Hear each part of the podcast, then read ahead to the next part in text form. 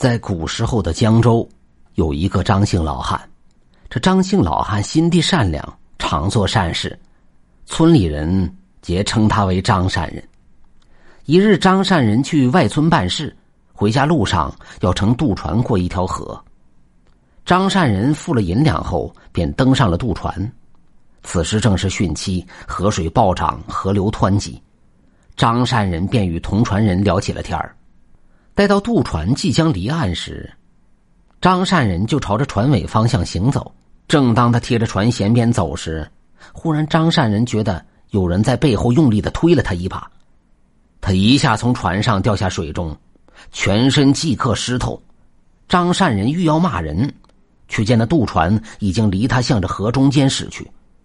就在这时，一艘运粮的大船正顺着湍急的水流，朝着那条渡船快速的冲了过去。两条船的人见状，慌乱一团。在电光火石的一刹那，运粮船重重的撞在了渡船之上，那渡船瞬间被撞烂，渡船上的人跌入湍急的河水中，顷刻间就不见了踪影。张善人被眼前这一幕给惊得愣在了原地，好一会儿他才上了岸。岸上的人此时议论纷纷，皆说张善人命大。有人就问道：“先生，为何开船之际你跳下船来？莫不是先生能掐会算，知道福祸不成？”“嗨，我就是一农家汉，怎懂得救命啊？方才有人在背后用力推了我一把，我这才下了船。”“哟，您这命可真大！”看来先生定是积德行善之人。先生，这是要去哪里呀？众人议论纷纷。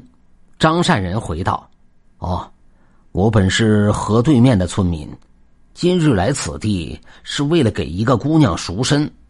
我有个堂弟看上了一户人家的童养媳，非要买来将姑娘卖给老鸨。我百般劝说，堂弟却不听，我便把农地典当。”换了二十两白银，给那个姑娘赎了身，将她送回了娘家。哟，先生，您这不是命大呀？多亏了您的善心，感动了神仙，那推你之人定是上天赐予的。众人对他是一顿夸赞。经历了此事，张善人也深知是自己的善行让他逃过一劫。